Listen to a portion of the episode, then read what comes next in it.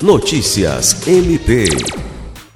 O Ministério Público do Estado do Acre, por intermédio do Gabinete Militar de Segurança Institucional, participou do curso de treinamento de sobrevivência policial e segurança de autoridades ministrado pela Secretaria de Segurança Pública do Acre, entre os dias 5 a 7 de abril.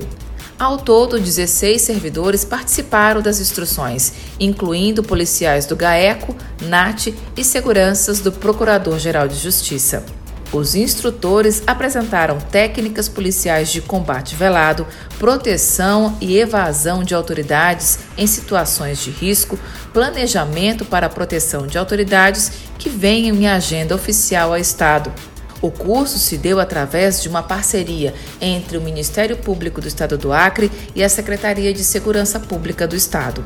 O comandante do Gabinete Militar de Segurança Institucional do Ministério Público do Estado do Acre, Coronel Romário Célio, destacou e elogiou a dedicação dos instrutores, que conseguiram proporcionar um grande aprendizado para os integrantes, e agradeceu pela contribuição e parceria.